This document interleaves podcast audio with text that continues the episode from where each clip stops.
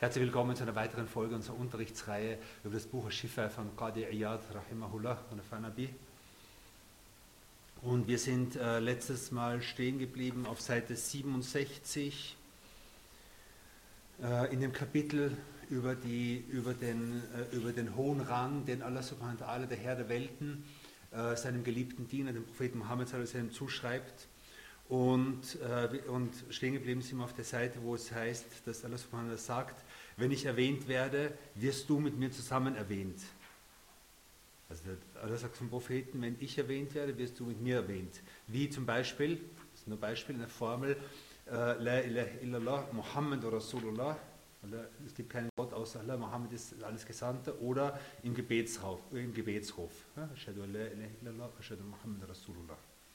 Und das ist äh, der, das, größte, der größte, das größte, größte Lob und die größte Auszeichnung, die einem Geschöpf zuteil werden kann, nämlich, dass der, dass der Schöpfer, der Herr der Welten, erwähnt wird und es erlaubt und sogar gebietet und sogar befiehlt, dass mit ihm ein Geschöpf erwähnt wird, ein Mensch erwähnt wird, den er erschaffen hat, nämlich den Propheten Mohammed.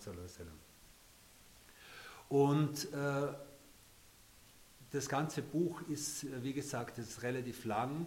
Es fühlt sich wahrscheinlich auch manchmal ein bisschen langatmig an und so, als wäre es sozusagen, es wäre die gleiche Idee, die immer wieder wiederholt wird. Aber es ist dennoch notwendig, äh, sich sozusagen auf diese Reise zu begeben und, und, und, und es ist gut für uns, äh, all das, was, was in dem Buch steht, zu überlegen und zu hören und zu rezipieren und nachzudenken darüber und zu reflektieren. Warum? weil es letzten Endes eine Reise ist in die Wirklichkeit des Islams. Ja, wir sagen, wodurch wir treten den Islam ein mit Ashadu alla ilaha illallah wa Muhammad Rasulullah. Äh, und dieser zweite Teil der Shahada ist nichts, ist das Bekenntnis über den Propheten sallallahu. Und wir leben in einer Zeit, in der der Prophet sallallahu eigentlich marginalisiert wird, in der die Rolle des Propheten sallallahu eigentlich immer mehr auf die Seite geschoben wird, immer mehr für unwichtig gehalten wird. Und, äh, und es liegt an unterschiedlichen Dingen, es liegt an, an unserer eigenen Unwissenheit, an unserer Gleichgültigkeit dieser prophetischen Realität gegenüber. Es liegt auch an, an, bestimmten Strömungen im Islam, die in, den letzten, in der letzten Zeit aufgekommen sind und sich auf der Letz-, in der letzten Zeit sehr, sehr stark äh, äh, verbreitet haben, in der, in der die Rolle des Propheten sallam, zurückgedrängt wird auf die eines reinen sozusagen quasi unter, unter Anführungszeichen Gesetzgebers. So, okay, wir folgen, wir folgen der Sunna, wir folgen den Hadithen, aber die, dass die Realität des Propheten und der Stellenwert des Propheten eigentlich keinen wirklichen, keinen wirklichen Platz mehr hat im, im, im Denken vieler Muslime. Und, und was, was wir mit dem Buch wollen ist, dass wir uns ganz bewusst, also dass wir ganz bewusst Zeit geben, auch relativ viel Zeit geben dafür, dass wir die Realität dieses Geschöpfes, dieses Menschen, dieses Propheten verstehen. Und zwar nicht so, wie wir es verstehen wollen, wie es uns logisch vorkommt, wie es uns gerade irgendwie so in unser Bild von Religion passt, sondern dass wir versuchen, es so zu verstehen, wie Allah subhanahu wa ta'ala, der Herr der Welten, es für die Menschen klargemacht hat, durch seine Offenbarung. Und das, das, das, der ganze Abschnitt hier, im ganzen Abschnitt hier geht es letzten Endes um die Rolle, die dem Propheten im Koran zugeschrieben wird. Ja, also in der, Rede vom, in der Rede Gottes zugeschrieben wird. Und deshalb ist es wichtig, sich sozusagen mit diesen Gedankenketten hier, die Imam, äh, Imam äh, die gerade Erd hier beschreibt, sich bewusst auseinandersetzt und auch das durchaus aushält, dass es vielleicht ein bisschen langwierig ist, dass es Zeit braucht, dass es nicht irgendwie alle zwei Minuten äh, völlig neues Gedankenfeuerwerk beginnt, sondern es geht einfach um eine Vertiefung dieser, dieses Wissens, eine Vertiefung dieses Bewusstseins und, ein, ein, und, eine Vertiefung, und eine Vertiefung dieser Wirklichkeit in uns. Dann sagt er, der Rechtsgelehrte, der Rechtsgelehrte Kader Iyad sagte, dies ist eine Bestätigung Allahs erhaben ist sein Name, für die Größe seiner Gnade, die er seinem Gesandten gewährt hat, des Ehrenranges, den dieser bei ihm genießt, und der Würde, die er ihm verliehen hat. Die Größe der Gnaden, die er ihm gewährt hat, der Ehrenrang, den er ihm verliehen hat, und die Würde, die er ihm geschenkt hat. die Erziehung eines Menschen ist letzten Endes, basiert letzten Endes, äh, oder die, die Erziehung eines Menschen, die geistige, kulturelle Erziehung eines Menschen, basiert nicht zuletzt darauf, dass wir lernen, das zu achten, was achtenswert ist, das zu ehren, was, ehren, was ehrenwert ist. Und, äh, und das ist nicht notwendigerweise etwas, was sozusagen in uns, äh, in unserer Natur vorhanden ist, sondern es ist auch etwas, was uns sozusagen in, in eine, eine, Art und Weise, wie wir kultiviert werden. Und hier in dieser Religion werden wir vom Herrn der Welten kultiviert. Es wird uns dargelegt, was wir lieben und ehren und hochschätzen sollen. Und das ist in ganz besonderer Weise der Prophet Sallallahu wie wir jetzt an vielen Koranstellen sehen werden. Er hat ihm Sallallahu Alaihi Wasallam sein Herz für den Glauben und die Rechtleitung geweitet. Und es ihn weit gemacht, um das Wissen zu umfassen und die Weisheit zu tragen. Zugleich hat er ihn von der drückenden Last der Angelegenheiten der vorislamischen Unwissenheit, der Jahiliyyah, befreit und ihm deren Praktiken und alles, was damit verbunden war, zuwidergemacht. Er hat, er hat, ihm das, er, hat, er hat ihn das sozusagen verachten lassen. Äh, und ihm die gewaltige Verantwortung der Gesandtschaft und des Prophetentums erleichterte, auf dass er den Menschen verkünden konnte, was zu ihnen herabgesandt wurde. Und er pries ihn, sallallahu alaihi wasallam, durch die Betonung seiner erhabenen Stellung und seines majestätischen Ranges mit der Erhöhung seines Ansehens und indem er seinen Namen mit seinem eigenen Namen verband. Jetzt, dieser, dieser, dieser Absatz, wenn man den so liest, könnte man denken, okay, das ist immer wieder sozusagen das Gleiche mit neuen Worten ausgedruckt, ausgedrückt und ist eigentlich nichts Neues. Aber ich schlage mal vor, diesen, also als Beispiel jetzt, diesen Absatz einmal zu lesen im Hinblick auch auf die Würde der Gläubigen, auf die Würde der Menschen, die dem Propheten Sallallahu folgen. Und es ist so, dass äh, also ein Prinzip dieser Religion ist, dass jeder, der jemandem nachfolgt, etwas von dem bekommt, dem er nachfolgt. Der Folgende bekommt etwas von dem, den er nachfolgt. Der, der nachahmt, bekommt Eigenschaften von dem, dem er nachahmt. Und die Gläubigen bekommen etwas von, den, von, dem, von, dem, Glanz und von dem Licht und von den Strahlen des Propheten sallam, verliehen, wenn sie ihm folgen. Äh, das heißt nicht, dass sie prophetisch werden. Wir sind nicht prophetisch, wir sind völlig anders als der Prophet sallam war. Aber wir können uns so vorstellen, dass der Prophet eine Sonne ist und wir etwas von diesen Strahlen abbekommen, wenn wir uns diesen Strahlen aussetzen, wenn wir uns zu dieser Sonne richten. Und jetzt, ich wiederhole den Absatz. Der Rechtsgelehrte Qadi Iyad Abu Fadl sagte, dies ist eine Bestätigung Allahs, erhaben ist der Name für die Größe seiner Gnade, die er seinem Gesandten gewährt hat.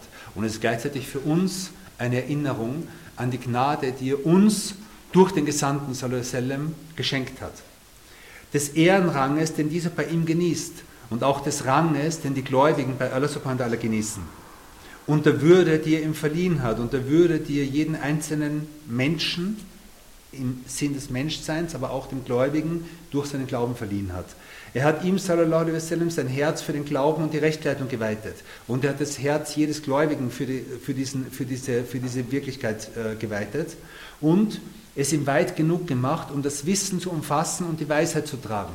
Und jeder Mensch der, dieser, der, dieser, der, diesen, der, den, der, den, äh, der den Rang dieses Propheten erkennt, gibt Allah subhanahu wa ta'ala etwas von Wissen und etwas von Weisheit. Und darum ist das Wissen ist das, ist das Erbe der Propheten. Und je näher wir den Propheten im Sinn, umso mehr bekommen wir davon. Zugleich hat er ihn von der drückenden Last der Angelegenheiten der vorislamischen Unwissenheit Jahiliyyah befreit. Und jeder Gläubige wird befreit von den Lasten der Jahiliyyah von den drückenden, von den drückenden Dunkelheiten und Traurigkeiten der, der, der, der Unwissenheit und in deren Praktiken und alles, was damit verbunden ist, zuwidergemacht, äh, zuwidergemacht hat. Auch wieder, jede, jedem Gläubigen werden Dinge der Jahiliya zuwidergemacht. Das heißt nicht, dass uns alles zuwidergemacht ist. Es gibt Dinge, auch Dinge, die im, in der Welt, in der, in der Dunja vor sich gehen, die in dieser Religion verboten sind, zu denen wir neigen, zu denen wir Zuneigung haben, zu denen es uns hinzieht. Okay? Aber Alhamdulillah, nicht alle. Es gibt keinen Gläubigen, der Lust hat auf alle Sünden dieser Welt, sondern wenn ein Mensch im Glauben lebt, dann werden ihm viele Dinge, die, die gegen diesen Glauben sind, zuwider gemacht und er wird mit anderen Dingen geprüft. Jeder Mensch mit anderen Sünden, jeder Mensch mit anderen Neigungen, aber jeder wird auf bestimmte Weise geprüft. Aber, aber Alhamdulillah, äh, das Mindeste, was uns zuwider gemacht wird, ist die Dunkelheit des Kuffer und Sünden, die damit verbunden sind. Wobei seine Religion und, und, und jede andere äh, Religion obsiegen ließ. Obsiegen ließ, yani Azharadine, äh, das heißt, äh, obsiegen hier im Sinn von deutlich machen, zu einem glänzenden Beispiel machen, vor, also äh, sichtbar machen im Gegensatz zu, zu, zu, allen anderen und ihm die gewaltige Verantwortung der Gesandtschaft und des Prophetentums erleichterte. Und ebenso hat durch, diese, durch, die, durch die Gefolgschaft des Propheten sallam, erleichtert uns, Allah subhanahu wa ta'ala, die Aufgabe, die wir in dieser Welt haben. Er erleichtert uns, ihm zu folgen. Er erleichtert uns durch den Propheten ihm zu dienen. Er erleichtert uns durch den Propheten anderen Menschen zu helfen, der Menschheit zu dienen und so weiter. Auf dass er den Menschen verkünden konnte, was zu ihnen herabgesandt wurde. Und er pries ihn durch die Betonung seiner erhabenen Stellung, seines majestätischen Ranges mit der Erhöhung seines Ansehens. Und im gleichen Sinn hat er auch das Ansehen jedes einzelnen Gläubigen, jedes gläubigen Mannes und jeder gläubigen Frau erhöht aus diesem Geschlecht der Menschen, die von Grund auf und von Natur her und von der Sache des Menschseins her schon geehrt sind, hat er sie durch den Glauben in besonderer, in, besonderer Weise Ansehen und Rang gegeben. Und indem er seinen Namen mit seinem eigenen Namen verband. Er hat den Namen des Propheten mit seinem eigenen Namen verbunden. Das heißt, wenn, wie wir vorher gesagt haben, wenn Allah erwähnt wird, wird der Prophet erwähnt. Und er hat uns Gläubigen die Möglichkeit gegeben, ihn anzurufen. Er hat uns die, die Ehre gegeben, Allah subhanahu dass er uns anspricht, der Ehuladine Amanu. O ihr meine Diener, die gegen sich selbst Unrecht verübt haben. Allah subhanahu spricht uns an und all dies sind Geschenke, die durch uns, durch den Propheten Muhammad gekommen sind. Qadar sagte, Allah hat seinen sallam, Namen im Diesseits und im Jenseits dadurch erhöht, dass es keinen Prediger, keinen, der die Bezeugungsformel der Shahud rezitiert und keinen Betenden gibt, der nicht die Worte spricht, ich bezeuge, dass es keinen Gott außer Allah gibt und dass Mohammed Allahs Gesandter ist. Das heißt, wir haben einen, äh, im, im, im Kontext von Tawhid, im Kontext der Bestätigung der absoluten Einheiten, der absoluten Einzigartigkeit Allahs, es ist uns befohlen, uns an die Realität und an den Rang und an die Aufgabe dieses Propheten zu erinnern. Warum ist es so wichtig? Weil es heute eine Gruppe gibt oder Gruppen gibt, die sich wie ein Feuer auf der Welt verbreitet haben, die die Fahne von Tawhid in der Welt in der, in der Hand tragen und sagen und glauben, dass sie die einzigen Menschen sind und die einzigen Muslime sind, die sozusagen das, äh, das Prinzip von Tawhid noch leben und deren Brust eng wird, wenn der Prophet Sallam gelobt wird, die von Schirk und von Götzendienst fürchten, wenn der Prophet Sallam gepriesen wird. Und hier, ist ein, einfach, hier sind Missverständnisse, die die Umma heute enorm äh, in, in, in, in, Verzweiflung bringen und in, in Verwirrung bringen. Und diese Schule wird durch viel, viel Geld und durch alle möglichen viele Medienkanäle und so weiter auf der Welt verbreitet.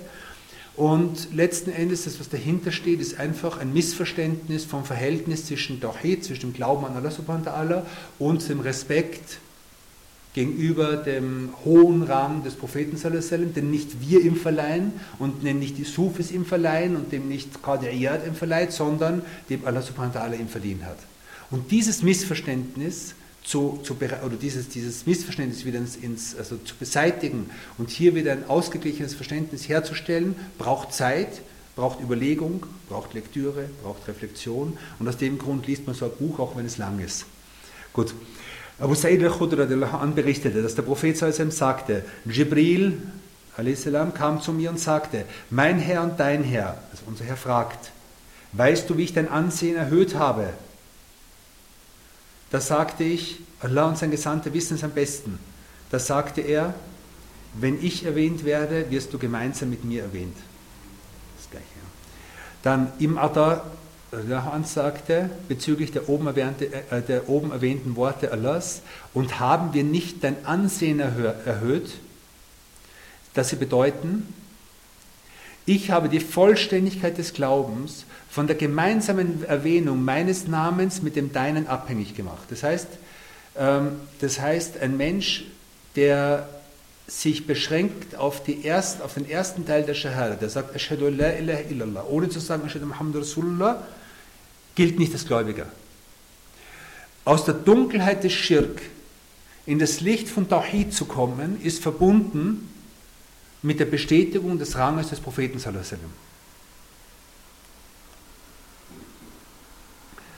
Während äh, Jafar ibn Muhammad al-Sadiq sagte, keiner erwähnt dich als Gesandten, ohne mich gleichzeitig als Herrn zu erwähnen. Also jedes Mal, wenn jemand sagt Muhammad und Rasulullah, Muhammad ist der Gesandte Allahs, ist gleichzeitig Allah subhanahu wa ta'ala als der Herr erwähnt. Das heißt, mit der Erwähnung des Propheten sallam, bekräftigen wir die Einheit Allahs subhanahu wa ta'ala. Nach der Ansicht einiger Kommentatoren weist dieser Vers auf die Stellung des Propheten sallam als Fürsprecher hin.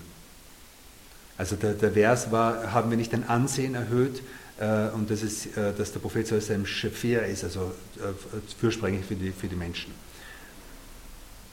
zum Thema der Erwähnung des Propheten, sallallahu alaihi wasallam, gemeinsam mit ihm, dem Erhabenen, gehört auch, dass er den Gehorsam gegenüber Allah mit dem Gehorsam gegenüber dem Propheten, sallallahu alaihi wasallam, und die Nennung seines Namens, des Namens von Allah, mit der Nennung seines eigenen verknüpft, des, des einen verknüpft hat. So wie Allah der Erhabene es zum Ausdruck bringt, wenn er sagt, und gehorcht Allah und dem Gesandten. Gehorcht Allah und dem Gesandten. Würde ein Mensch das sagen, also würde ein Mensch das aus dem Nichts sagen, gehorcht Allah und dem Propheten, dann würden wir sagen Schirk.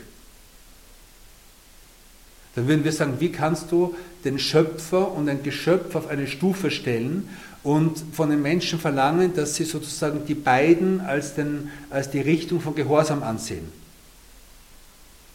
Aber dies ist die Rede von Allah subhanahu wa ta'ala und deshalb kommt dieser Zweifel nicht auf. Oder? Und glaubt an Allah und seinen Gesandten. Wobei er die beiden Satzteile jeweils mit dem Wort und als Konjunktion im Sinne von Teilhaberschaft verknüpft hat. Und also, wenn ich sagen würde, äh, Ahmed und Mohammed kommen ins Zimmer, das ist dieses und, ja, also zusammen. Es ist unzulässig, diese Art von Formulierung auf irgendjemand anderen als den Propheten Mohammed zu verwenden. Also wenn wir sagen würden, ähm, äh, gehorche Allah und dem König, ja, dann ist das verboten, das darf man nicht. Warum? Weil eben, weil, weil diese Verknüpfung des Gehorsams, des, also Gehorsam an Allah gegenüber und dem Gehorsam dem Propheten ist etwas, was der Herr der Welten selbst uns vorgegeben hat und was nicht von den Menschen kommt. Dann, Sheikh al-Hafiz Abu Ali Hussein ibn Muhammad al-Jayani überlieferte uns in dem, was zu dessen Weitergabe mich autorisierte und was ich von, dem, von ihm vertrauenswürdigen Überlieferungen vorgetragen habe. Abu Omar al-Namari berichtete uns, dass ihm Abu Muhammad ibn Abdel Mu'min von Abu Bakr ibn Dasa, von Abu Dawud al-Sijzi, von Abu Walid al-Tayalisi, von Shu'ab von Mansur, von Abdullah ibn Yassar, von Hudayfa berichtete, dass der Prophet sallam sagte, keiner von euch soll sagen, was Allah will und so und so will. Oder wie Allah will und so und so will. Allah wa fulan. Also man soll nicht, der Prophet sagt, man soll nicht den Willen Allahs und den Willen eines Menschen in einem Wortlaut erwähnen. Ja? Also äh, wenn Allah will und wenn äh, mein Vater will, dann komme ich morgen oder so. Ja? Sondern ihr sollt sagen, was Allah will, Allah, und dann so und so will. Das heißt, beiden voneinander trennen. Summa fulan. Dazu sagt Al-Khattabi, also hier ist die, die Frage, der Kontext ist folgender. Wir haben vorher gesagt, dass im, im Koran steht, gehorcht Allah und seinen Propheten und seinen Gesandten. Ja? Glaubt an Allah und seinen Gesandten. Und wir schauen uns dieses Und jetzt an und überlegen, was, das, was dieses Und bedeutet, was die Verknüpfung bedeutet. Und jetzt bringt es diesen Hadith und sagt, der Prophet selbst, selbst sagt, man soll nicht sagen, was, wenn Allah und mein Vater will. Also man soll sozusagen diese Verknüpfung nicht. Ja? Das wird jetzt näher betrachtet. Dazu sagt Al-Khattabi, so lehrte der Prophet sie das rechte Benehmen, welches darin besteht, dem Wollen Allahs des Erhabenen Vorrang von dem Wollen aller anderen einzuräumen. Also zu wissen, dass der Wille Allahs etwas ist, was absolut ist, was unabhängig ist, was in absoluter Weise wirkt, während der Wille jedes Geschöpfes nur relativ ist und beschränkt ist und nur in dem, was Allah erlaubt ist, funktioniert. Indem er das Wort dann wählte. Der Prophet weist darauf hin, wir sollen sagen, wenn Allah will, und darauf hin und wenn mein Vater will. Welche Reihenfolge und Abstufung ausdrückt. Also der, der Wille Allahs ist übergeordnet, der Wille der Geschöpfe ist untergeordnet. Im Gegensatz zum Und, welches Teilhaberschaft bedeutet. Also im Gegensatz zu, wenn Allah will und mein Vater will. Das würde Teilhaberschaft heißen. Ähnliches kommt auch in einem anderen Hadith zum Ausdruck. Also auch diese Bedeutung, diese Verknüpfung kommt in einem anderen Hadith zum Ausdruck, in dem berichtet wird, dass einmal ein Prediger in Gegenwart des Propheten sallam, eine Ansprache hielt, in deren Verlauf er sagte, wer Allah und seinem Gesandten gehorcht, der ist recht geleitet und wer ihnen beiden ungehorsam ist. Okay? Das ist, das der Wortlaut Punkt, Punkt, Punkt. Da sagte der Prophet zu ihm, der Prophet stand auf und schimpfte und sagte, du bist der übelste Prediger des ganzen Volkes. Oder sagte, geh weg. Also der Prophet hat diese Predigt nicht, diese, diese, diese, diese Aussage missbilligt, deutlich missbilligt, hat damit eine Lehre etabliert für uns alle. Das ist etwas, was man nicht sagen darf. Jetzt fragen sich die Gelehrten natürlich, okay, was war daran falsch? Was war der Punkt, den der Prophet kritisiert hat? Aber Suleiman al-Khattabi sagte, jetzt gibt es äh, zwei unterschiedliche Ansätze. Er lehnte dessen Worte ab, weil er die beiden Namen, nämlich Allah und seine Gesandten, gemeinsam in der Dualform benutzt hatte, welche Gleichwertigkeit impliziert. Also wer ihnen beiden ungehorsam ist. Der Prophet hat sozusagen hier nicht gewollt, dass ein Mensch Allah und seine Gesandten sozusagen gleichsetzt sprachlich, in einem Wortlaut erwähnt. Okay? Andere aber, jetzt gibt es eine andere Meinung dazu noch, andere Kommentatoren sind der Meinung, er habe ihn kritisiert, weil er bei den Worten und wer ihnen beiden ungehorsam ist, innehielt. Was heißt das? Er hat gesagt, wer Allah und seinem Gesandten gehorcht, der ist recht geleitet und wer ihnen beiden ungehorsam ist. Dann hat er Pause gemacht. Sodass die Menschen verstanden haben könnten, und wer ihnen ungehorsam ist, ist auch recht geleitet sozusagen. Okay, und dass der Prophet sozusagen diese Pause sozusagen kritisiert hat. Das sind jetzt zwei unterschiedliche Ansätze. Ähm,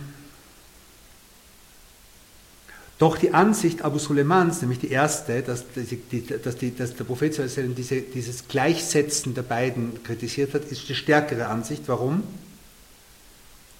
Denn in einer anderen, zweifelsfrei authentischen Überlieferung heißt es, und wer ihnen beiden ungehorsam ist, der ist in die Irre gegangen, ohne nach, wer ihnen beiden ungehorsam ist, innezuhalten. Also es gibt eine andere Überlieferung, die erklärt, dass sozusagen der Hadith aus zwei Teilen besteht, nämlich wer Allah und seinem Gesandten gehorcht, der ist rechtgeleitet und wer ihnen beiden ungehorsam ist, der ist irregeleitet. Ja? Und dann ist die Kritik an, an diesen Aussage ist, wer ihnen beiden. Ja? Also wir, wir sprechen jetzt von etwas ganz, ganz Wichtigem, was ganz Bedeutendem, noch um, um die, um die Land, große Landkarte zu bewahren. Wir sprechen darüber, dass an manchen Stellen im Koran Allah und sein Gesandter, dieses Un, verbunden werden. Und wir fragen sozusagen aus akidetechnischer Sicht, wie diese Verknüpfung denn überhaupt sein kann. Jetzt noch dazu, wo es doch Hadithe gibt, in denen der Prophet sallam, offensichtlich diese Verknüpfung und diese Gleichwertigkeit kritisiert. Okay? Jetzt kommen noch andere Beispiele, die Kommentatoren und Sprachwissenschaftler sind auch unterschiedlicher Meinung in Bezug auf die Worte Allahs des Erhabenen, nämlich wahrlich, Allah und seine Engel senden Segenswünsche auf den Propheten. Was ist das Thema hier? Das Thema ist, ist jetzt nicht der Prophet, das Thema ist was anderes. Das Thema ist, Allah und seine Engel senden Segenswünsche auf den Propheten. In Allah malaikatuhu saluna nabi. Das Thema ist Allah und seine Engel. Ja? Die Problematik daran ist, dass es hier jetzt so klingt, als wäre das jetzt sozusagen eine Gruppe von mehreren, mit mehreren äh, Mitgliedern, von der eine Allah ist und das andere die, die, die Engel sind. Das ist natürlich problematisch. Wobei Frage, die Frage lautet, wobei die Frage lautet, also die, die Frage der Gelehrten ist, bezieht sich das Verb Sie senden Segenswünsche, Yusallun, inna Allah malaikatu, also Allah und die Engel, sie senden Segenswünsche. Ja? Äh, bezieht sich das sowohl auf Allah, den Erhabenen, als auch auf die Engel oder nicht? Also ist sozusagen dieses wahrlich Allah und seine Engel. Sie senden Segenswünsche auf den Propheten. Sie senden. Auf wen ist das bezogen? Okay. Manche erklären dies für zulässig. Manche sagen, es kann sein, dass das Verb sozusagen einerseits Allah subhanahu wa ta'ala als auch die Engel mit einbezieht während andere es für nicht statthaft halten, weil es den Makel der Teilhaberschaft beinhaltet. Also andere sagen, es geht nicht, weil es sozusagen eben, wie ich gesagt habe, wie eine Gruppe, in der es mehrere Teilnehmer gibt. Und sie beschränken das Pronomen sie auf die Engel. Wahrlich Allah und die Engel. Sie senden Segen auf den Propheten. Sie senden, bezieht sich auf die Engel, okay?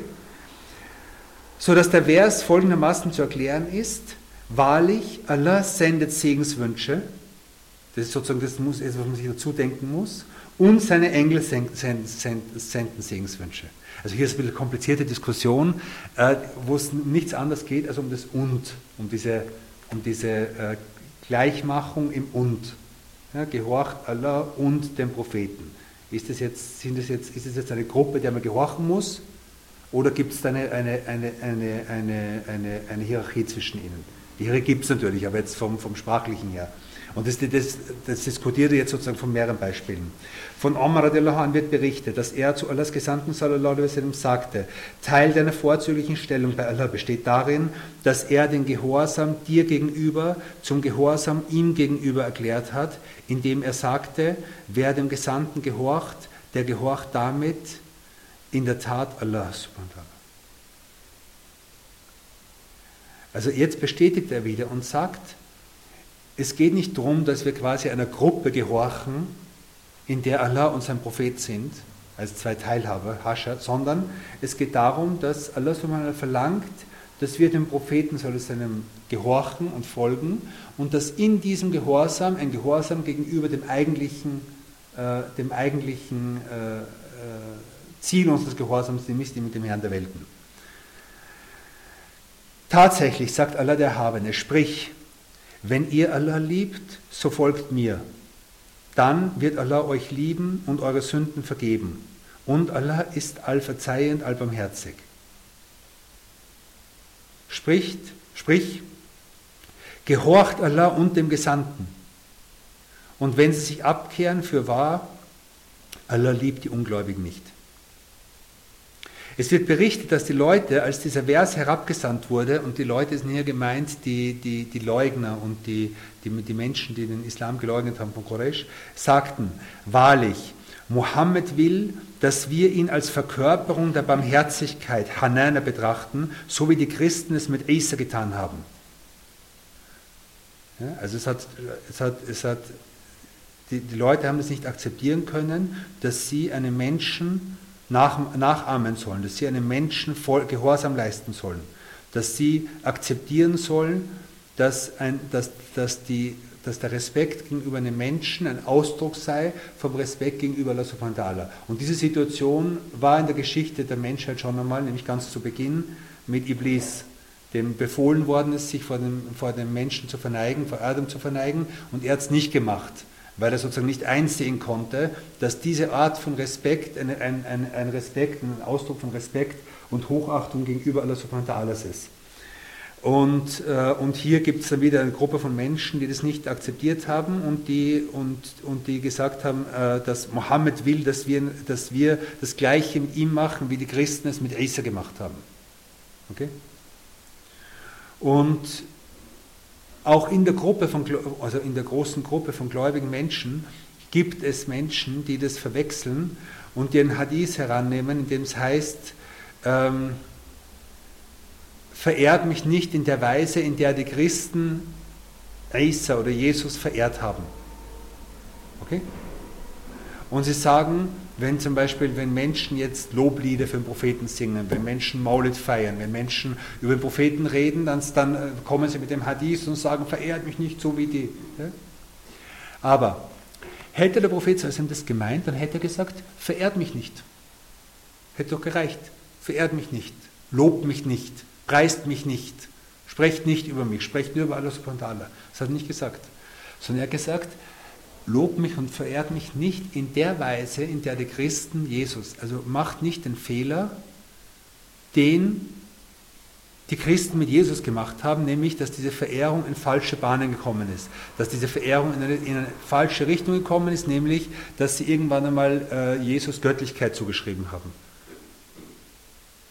Und das Besondere an dieser Umma ist, dass, nie, dass es nicht bekannt ist, dass in diesen 1400 Jahren, in dieser ganzen äh, bunten Geschichte von Ideen, die zum Teil toll sind, zum Teil ziemlich komisch sind, in, Teil, in, in dieser ganzen Geschichte von, von, auch von Sekten, von Gruppierungen, die irgendwelche komischen Ideen gehabt haben, dass es überhaupt nicht dokumentiert ist, dass es irgendeine Gruppe gegeben hat, die irgendwann einmal Mohammed Göttlichkeit zugesprochen hätte. Also in der Geschichte des Islams gibt es das nicht. Es gibt Gruppen, die Ali an Göttlichkeit zugesprochen haben, die geglaubt haben, Ali sei Gott. Das gibt es, es gegeben. Und als er sie bestraft hat dafür, haben sie das als Bestätigung gesehen, dass er Gott ist. Es ist historisch dokumentiert. Aber es gab nie, es, gibt kein, es, ist, es ist kein Buch bekannt, es ist kein verrückter Denker bekannt, der irgendwann mal gesagt hätte, Mohammed wäre göttlich. Gut.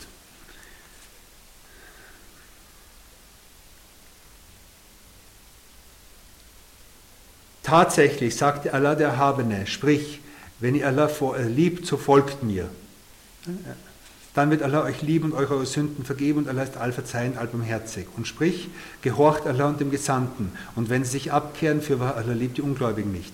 Es wird berichtet, äh, Entschuldigung, das habe ich gelesen bin jetzt nach oben gesprungen. Es wird berichtet, dass die Leute, als dieser Vers herabgesandt wurde, sagten, wahrlich, Mohammed will, dass wir ihn als Verkörperung der Barmherzigkeit betrachten, so wie die Christen es mit Esther getan haben.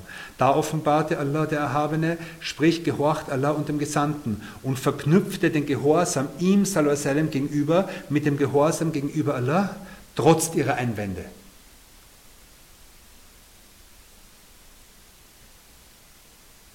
Die, die, die die genaue, also die, die, das Herz der islamischen Akide ist, dass wir lernen, und, das, und dieses Buch ist, ist eine der besten Bücher, die genau sich mit dieser Sache beschäftigt, dass wir lernen, die Menschlichkeit des Propheten einerseits und die Besonderheit des Propheten andererseits richtig zu verstehen.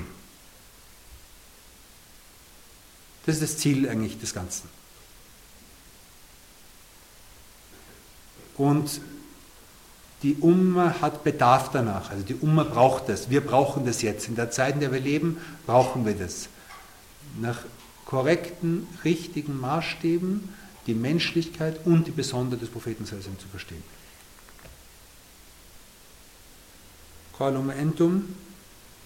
illa basharum mithluna in Yasin.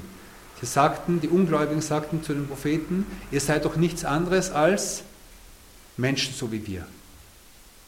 Warum? Weil sie, weil, weil sie Menschen gesehen haben.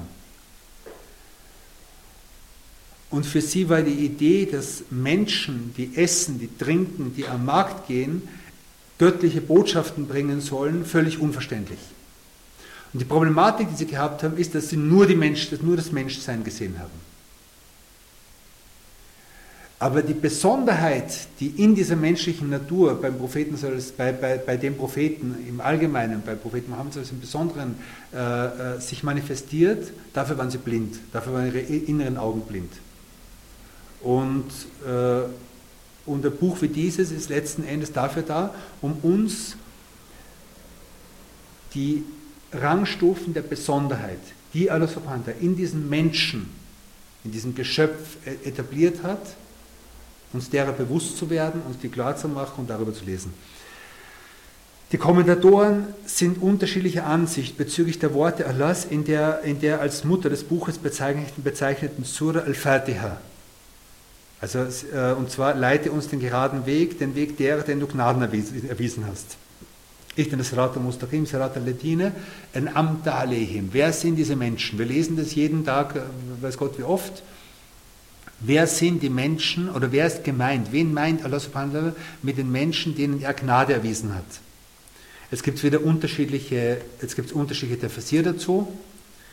Ähm, Abul Hassan al-Mawardi sagte, dass Abul Ali und Hassan al-Basri die Ansicht vertraten, dass mit dem, dass mit dem geraden Weg seien der Gesandte Allahs, sallallahu alaihi wasallam, die auserwählten Angehörigen seines Hauses, yani Khairu al-Betihi, die Besonderen, die Besten seines Haushaltes und seine Gefährten, radiallahu anhum, gemeint. Der Prophet sallallahu alaihi die, die Reinen und Gläubigen unter seinem, in seiner Familie und die, die Gefährten. Entsprechendes berichtete von diesen beiden auch Al-Mekki, äh, der sagte, damit ist der Gesandte Allah gemeint, sowie seine beiden Gefährten Abu Bakr und Omar. Das ist eine andere Interpretation. Ja. Und wir, wir haben schon letztes Mal gehört, Tafsir ist, ist sehr, sehr viel, äh, Tafsir ist immer vielfältig. Ja? Und, und wenn wir Tafsir lesen, dann gibt es nicht, normalerweise nicht die eine richtige Meinung zu etwas, sondern es gibt unterschiedliche Aspekte, die unterschiedliche, von unterschiedlichen Gelehrten dargelegt worden sind. Und wir lesen hier in einem Buch wie diesem, lesen wir die Aspekte, die mit dem Thema dieses Buches korrespondieren. Das heißt, es gibt viel mehr, was darüber gesagt worden ist, wer Aladin Amt Alehim, äh, wer die sind. Ja? Aber hier bringt er bestimmte Aspekte von Tafsir, die mit dem Propheten mit seinem Rang zu tun haben. Abu Layth Samarkandi überliefert eine ähnliche Aussage von Abu Alia mit, äh, bezüglich der Worte Allahs, den Weg derer, den du eine Gnade erwiesen hast, und sagte, als dies al Hassan zu Ohren kam, sagte jener, bei Allah hat die Wahrheit gesprochen und guten Rat gegeben. Und Al-Mawardi berichtete dies in seinem Kommentar zu den Worten Allahs, den Weg derer, den du Gnaden erwiesen hast, von Abdurrahman ibn Zayd. Abu Abdurrahman al-Sulami berichtete, dass einige die Worte des Erhabenen, der hat gewiss den sichersten Halt ergriffen. Al-Urat al-Wuthqa, ist hier gemeint. Ja? Also Allah subhanahu spricht über, eine, über Menschen, die den sichersten Halt ergriffen haben, der nicht zerreißen wird. Und Allah ist allhörend, allwissend. Es geht um Tafsir von diesem, was heißt der sicherste Halt. Was ist mit dem sichersten Halt gemeint? Ja? Das Tafsir. Dahingehend erklären, dass mit dem sichersten Halt Muhammad gemeint ist. Ja?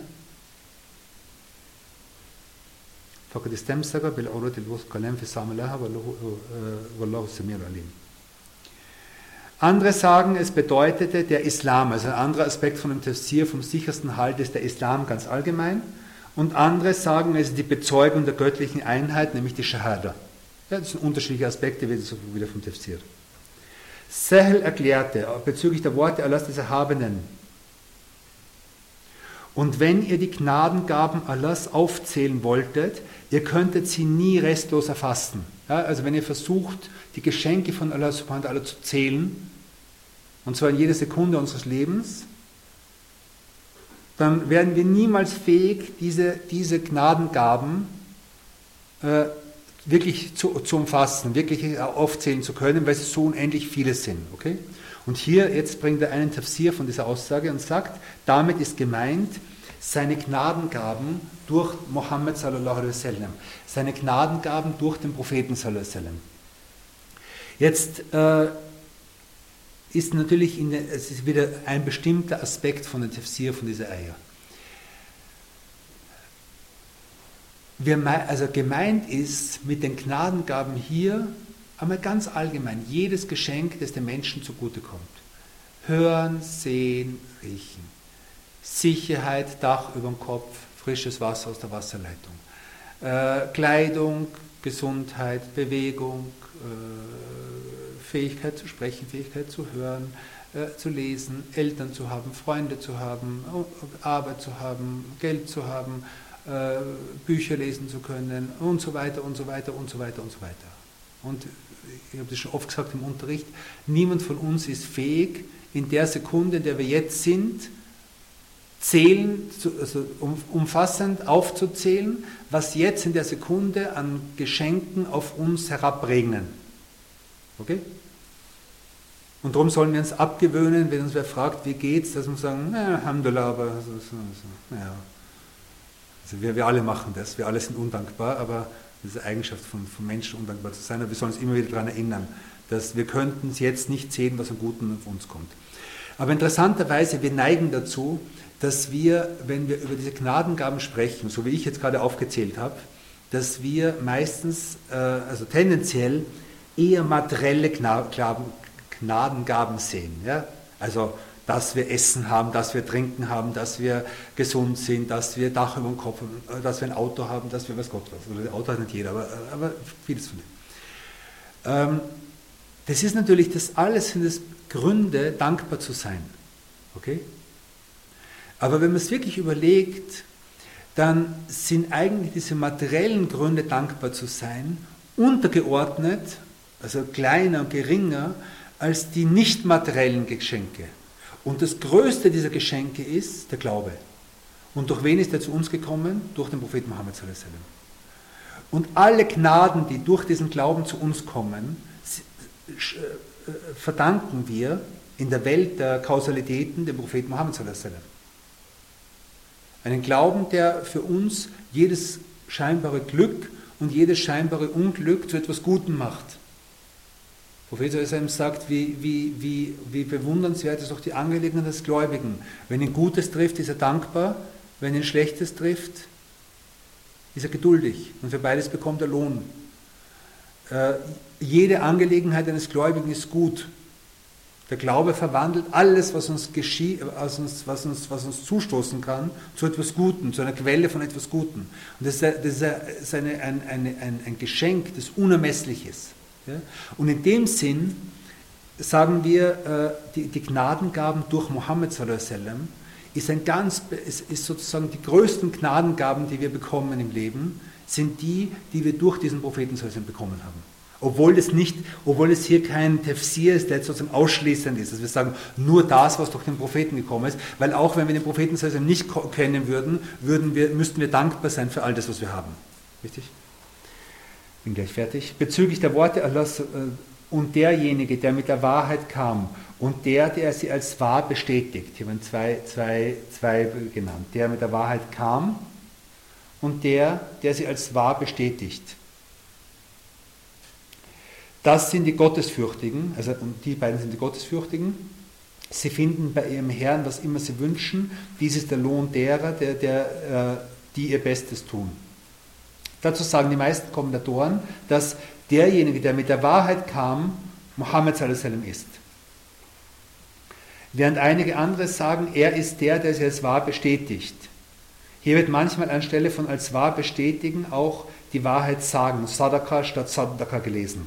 Wieder andere sagen, dass der, mit, der sie als wahr bestätigt, äh, also dass dass diejenigen, die es wahr bestätigen, die Gläubigen sein allgemein. Oder dass Sedna Abu Bakr oder Sedna alle damit gemeint sind. Und es gibt auch viele andere Erklärungen dazu. Okay? Und von Mujahid äh, wird berichtet, dass äh, er bezüglich der Worte Allahs, ja, im Gedenken Allahs finden die Herzen Frieden, sagte, dass diese sich auf Mohammed und seine Gefährten beziehen. Nämlich, dass äh, wenn die wenn gute Menschen erwähnt werden, kommt Barmherzigkeit herab. Und wenn der Beste aller Menschen erwähnt wird, kommt eine ganz besondere Barmherzigkeit auf die Gläubigen herab und das gibt den, das gibt den, den Herzen, äh, gibt den Herzen äh, Ruhe und Frieden. Genau. Damit ist dieser, Abschluss, ist dieser Abschnitt äh, abgeschlossen und äh, der Sinn davon war, dass wir zeigen, dass der Prophet Salzheim gelobt wird und dass der, der ihn lobt, Allah subhanahu wa ta'ala ist. Und dass wir, dass es, dass, es, dass es oft vorkommt, dass auch gläubige Menschen sich wundern über dieses Lob. sich wundern, wenn sie dieses Lob hören, wenn sie dieses Lob von Menschen hören, wenn sie hören, dass, der, dass viel über den Propheten geredet wird. Und dieses, und dieses sich wundern, diese, dieses Unverständnis dafür hat zwei Gründe. Der eine Grund ist, es ist ein Mangel an Wissen, ein Wissen über den Propheten sallam.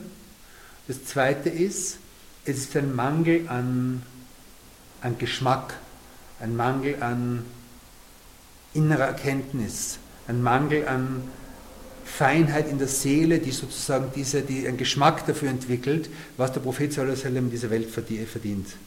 Und, äh, und das ist eine Krise, die die Umma durchlebt. Eine Umma, die den Propheten nicht mehr kennt. Eine, eine Umma, deren Beziehung zum Propheten sich zumindest theoretisch darauf bezieht, dass man Hadithe als Gesetzbücher sieht und diesen folgen muss, aber dass die Person des Propheten nicht mehr keine, keine, keine Präsenz mehr hat in unserem Bewusstsein. Und alles soll inshallah uns helfen, dass wir das, die Dinge richtig verstehen und so verstehen, wie es ihn zufrieden macht. Darf ich, äh, ich, ich habe das Handy hier, ich, ich schaue mal die Fragen an und bitte. Genau, es sind zwei Fragen. Wobei die erste Frage ist auch eine Frage, die ich stellen würde. Ja. Also hier steht ja alaikum, wie ist der Vers zu verstehen, dass Allah Segenswünsche auf den Propheten sendet? Ja. Und ähm, da gab es ja äh, die Aussage, manch, manche sagen so und manch andere sagen so. Also, also ähm, die, äh, die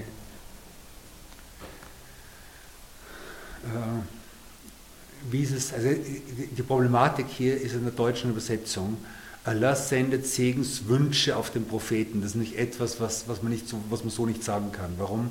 Weil was soll Allah so wünschen? Wenn Allah was will, dann, geschieht es einfach. Ja? Und hier wäre am besten übersetzt, Allah sendet Segen auf den Propheten. Ja? Und das heißt, yani, Salah, das haben wir letztes Mal schon besprochen, vorletztes Mal besprochen, As-Salah von Allah subhanahu wa bedeutet Segen und Barmherzigkeit. Salah von dem Engel bedeutet Bitte um Vergebung.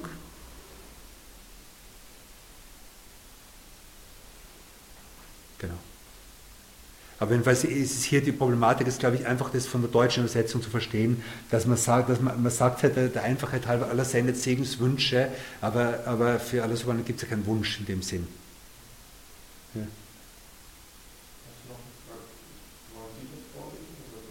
Lies vor. Wie kann man am besten ausdrücken, dass es einem nicht besonders gut geht, ohne undankbar gegenüber Allah zu sein? Es ist schon mangelhaft, wenn es einem äh, nicht gut geht. Es ist äh, eine sehr gute Frage. Ich, äh, also ich brauche es wiederholen, weil es so im Chat steht, aber vielleicht für YouTube.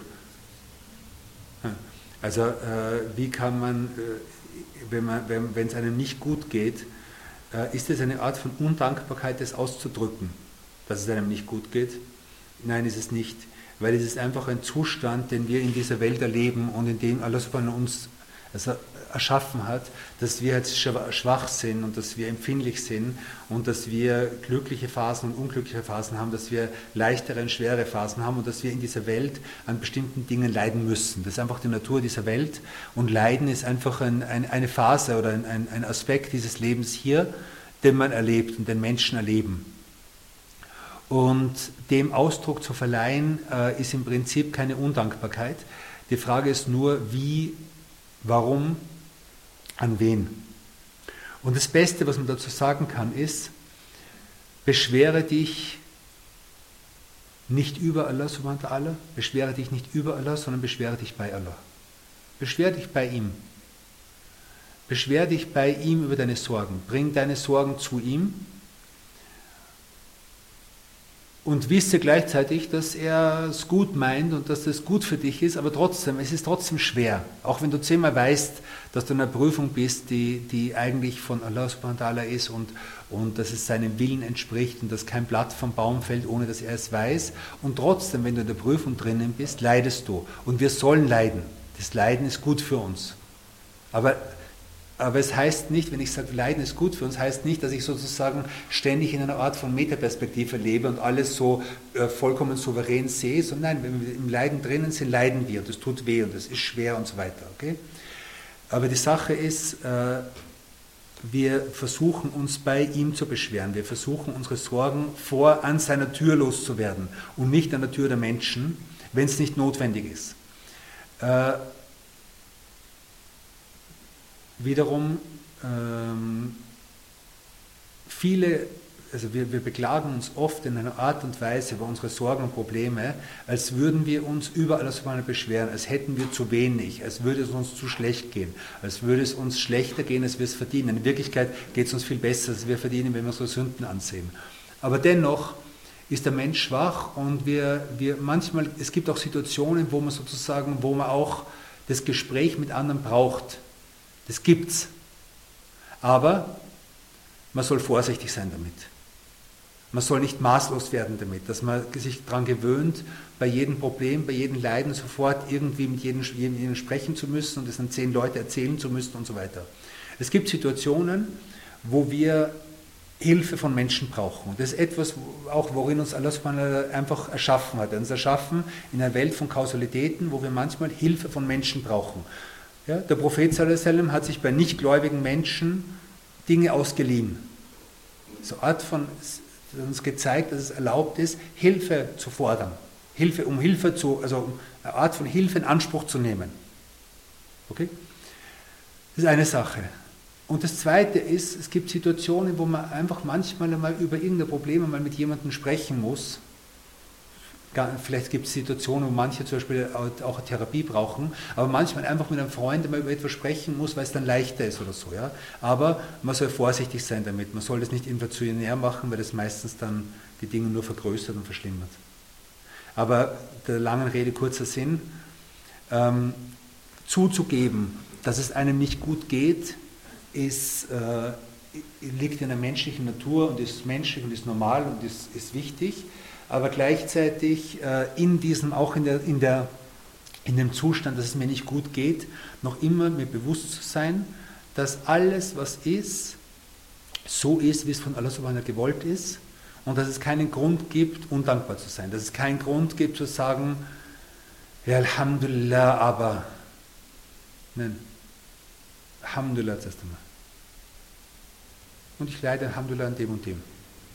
Ja, aber äh, also eine, eine Antwort ist, Alhamdulillah, es geht mir besser, als ich es verdiene. Das ist ein Bewusstsein, das wir immer haben sollten. Es geht uns besser, als wir es verdient hätten. Ich hoffe, es hat die Frage mit beantwortet. Es sind noch zwei Fragen. Ja. Frage zum Vers. Ja, im Gedenken Allahs finden die Herzen Ruhe. Ich habe nicht ganz verstanden, warum der Vers auf den Propheten sallallahu alaihi wasallam, seinen Sahaba deutet. Wäre? Hm. Ist eine, ist, eine, ist eine gute Frage, weil das, sehr, weil das sehr, sehr abstrakt ist und schwer zu verstehen ist. Ähm also zunächst einmal eine Bedeutung, die Grundbedeutung ist, ist keine Frage, ist die, dass wir Ruhe darin finden, Allah subhanahu wa ta'ala zu gedenken. Im, im, im, Gedenken an Allah beruhigen sich die Herzen. Okay? Das ist einmal die Basis, das, das ist die Aussage, die Basis zu verstehen ist die, im Gedenken an Allah subhanahu wa Aber gleichzeitig ist für uns ist das Tor, äh, also das Tor und die, und die, und die, die, die Basis, Allah subhanahu wa kennenzulernen, ist den Propheten zu kennen. Wenn wir wissen, wie, wie der Prophet Allah angebetet hat, bekommen wir ein Muster, um Allah anzubeten. Wenn wir wissen, einen Geschmack davon haben, wie, in welcher Weise die Liebe zu Allah subhanahu die das Leben des Propheten geprägt hat, bekommen wir ein Muster und eine Vorstellung, wie die Liebe zu Allah unser Leben prägen könnte.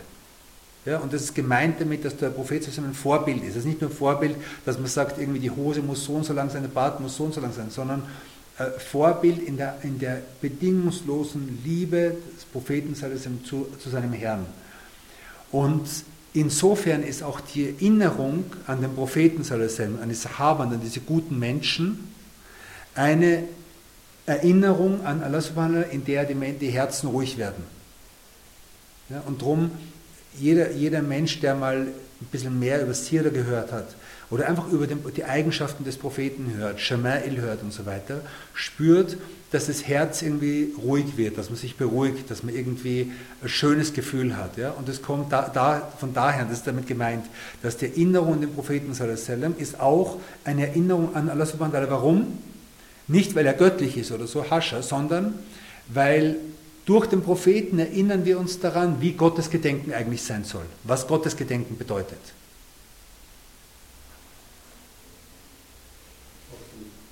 Ähm,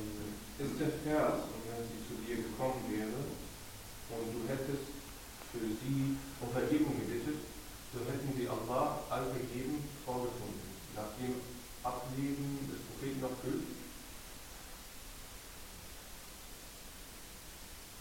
gilt?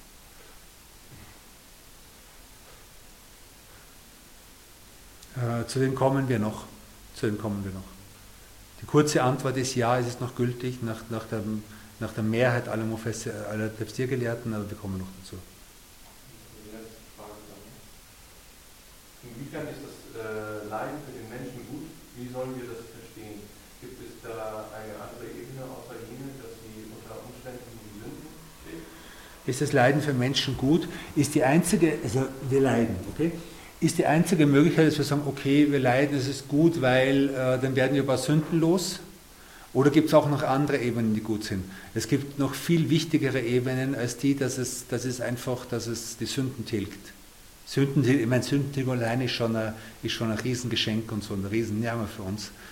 Aber es ist nicht das Einzige.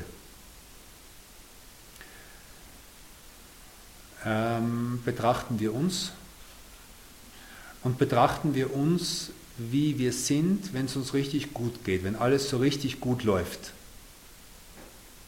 Okay? Wie viel Gottesbewusstsein ist in uns?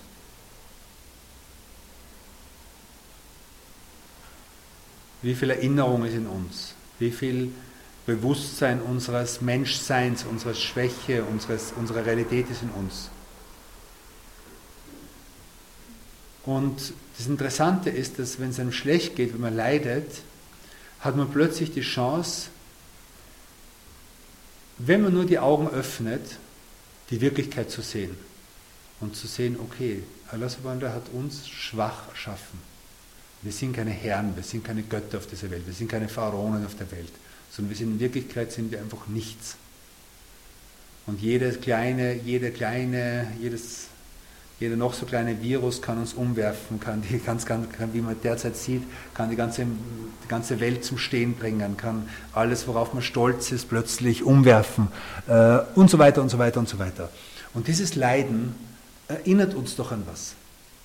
Wenn wir die Augen öffnen, wenn wir sie nicht öffnen, wir sagen, boah, mir geht so schlecht, boah, es ist so schlimm, mir geht so schlecht, boah, ich bin echt richtig, richtig down wenn ich das den ganzen Tag wenn ich dieses Mantra in mir habe, dann habe ich einfach die Augen zu und mein Leiden erinnert mich an nichts. Aber das ist nicht die Schuld vom Leiden, das ist die Schuld von mir, dass ich meine Augen nicht öffnen will. Aber ansonsten, äh, Leiden ist eine Chance für uns, dass wir die Wahrheit erkennen. Dass wir uns dann noch, noch etwas, äh, wenn es uns, wenn hier alles cool und super ist und alles Palette ist, dann verlieben wir uns irgendwann einmal so in diese kurze, vergängliche Welt, dass wir alles andere vergessen. Leiden dieser Welt hat noch einen riesigen Vorteil, nämlich, dass es uns erinnert an eine Wirklichkeit, die enorm wichtig ist, nämlich, dass dieses Leben ist einfach nichts. Das Leben ist kurz, geht schnell vorbei. Äh, alle, die unter 40 sind, sagen, ja, ja, das, das sagen die alten Onkels immer, aber ihr werdet bald sehen, es ist wirklich so. Und, äh, und, äh, und das Achere ist Khairun wa abqa, besser und bleibender. Und die eigentliche, das eigentliche Leben ist das Jenseits. Aber wenn, wenn hier alles gut geht, wenn ich hier nicht leide, brauche ich das nicht. Wenn, aber wenn ich sagen würde, okay, ich hätte jetzt die Wahl und sage, okay, eigentlich, wenn, die, wenn in der Dunja alles gut läuft, ich habe Job, ich habe Kinder, ich habe eine Frau, ich habe dieses und jenes, alles läuft gut und dann bleibe ich einfach hier und dann ist ja alles in Ordnung. Okay, schön, aber diese Wahl hast du nicht. Auch wenn alles gut läuft, ist es halt endlich. Aber was machst du danach? Wie bist du vorbereitet auf das, was nachher kommt? Und das sind keine Realitäten, die wir uns aussuchen, sondern es ist eine Realität, die existiert. Und wir werden bald diese Reise antreten. Und diese Reise kann man mit Proviant antreten oder ohne Proviant antreten. Und ohne Proviant ist es schwierig. Mit Proviant ist es leichter. Und, äh, und Leiden dieser Welt erinnert uns daran, dass wir uns Proviant anlegen sollen.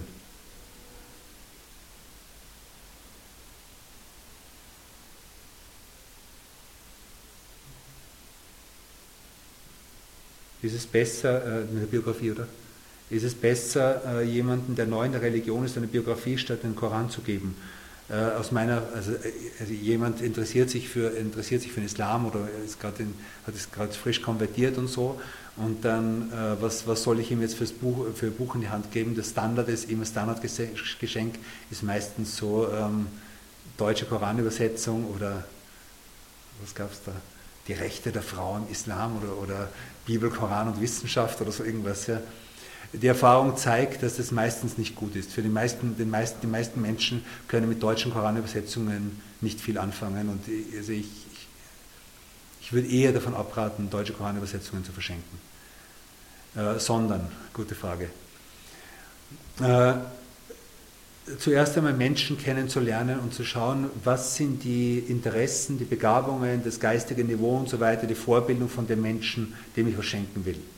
Und, und Menschen kennenzulernen ist immer was, was Wertvolles. Und dementsprechend dann überlegen, was man den Menschen schenken kann. Ja, äh, aber prinzipiell ist es gut, Bücher zu schenken, in denen sozusagen der, quasi der Koran erklärt wird auf irgendeine Weise. Und eine der besten Weisen, in der der Koran erklärt wird, ist der Prophet sallallahu ja? Insofern ist ein Buch über Eigenschaften des Propheten sallallahu gut, wenn es entsprechend gute Bücher gibt. Ähm, und wie gesagt, man muss einfach die, den Persönlichkeitstyp ansehen. Also es gibt keine Ahnung von zum Beispiel von Osman Nura Topasch Effendi, gibt es äh, wunderschöne Bücher über, über den Propheten sallam.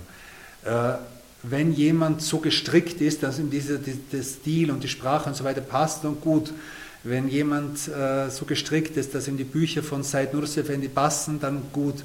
Wenn ihm so gestrickt ist, dass ihm, äh, wie heißt das, ja, Islam, und die Bestimmung des, äh, Islam und die Bestimmung des Menschen von Charles Serge passt. Das muss Menschen, die ein bisschen intellektueller sind, die ein bisschen, ein bisschen mehr schon gelesen haben und so weiter, dann sehr gut. Äh, die Bücher von Annemarie Schimmel. Für mich war, ich habe die, die Biografie, die, also als ich am Weg zum Islam war, die, da gab es fast nichts zum Lesen. Da gab es, glaube ich, zwei, drei Bücher oder so. Und eines davon war von Rotter, diese, äh, die, die Übersetzung von der Sira von Ibn Ishaq. Ja. Wenn ich es heute lese, denke ich mir, wie kann man das, würde ich niemals jemandem geben. Ja. Das ist irgendwie die äh, drei Viertel sind Marase und, und, und äh, einfach, damals war es halt üblich, vor 1300 Jahren, dass man Biografien halt so schreibt, das Heldentum von einem Menschen beschreibt. Ja. Äh, für mich war das Buch faszinierend. Ich habe zwar nur erste, das erste Fünftel gelesen, aber dieses erste Fünftel hat mich voll bewegt. Und das andere habe ich dann einfach gelassen, hat nicht, hat mich nicht weiter bewegt und so. Ne? Gut. Okay, wir haben, äh, wir haben Zeit überzogen. Verzeiht mir bitte. Einen schönen, äh, schönen Abend und wir sehen uns inshallah nächste Woche.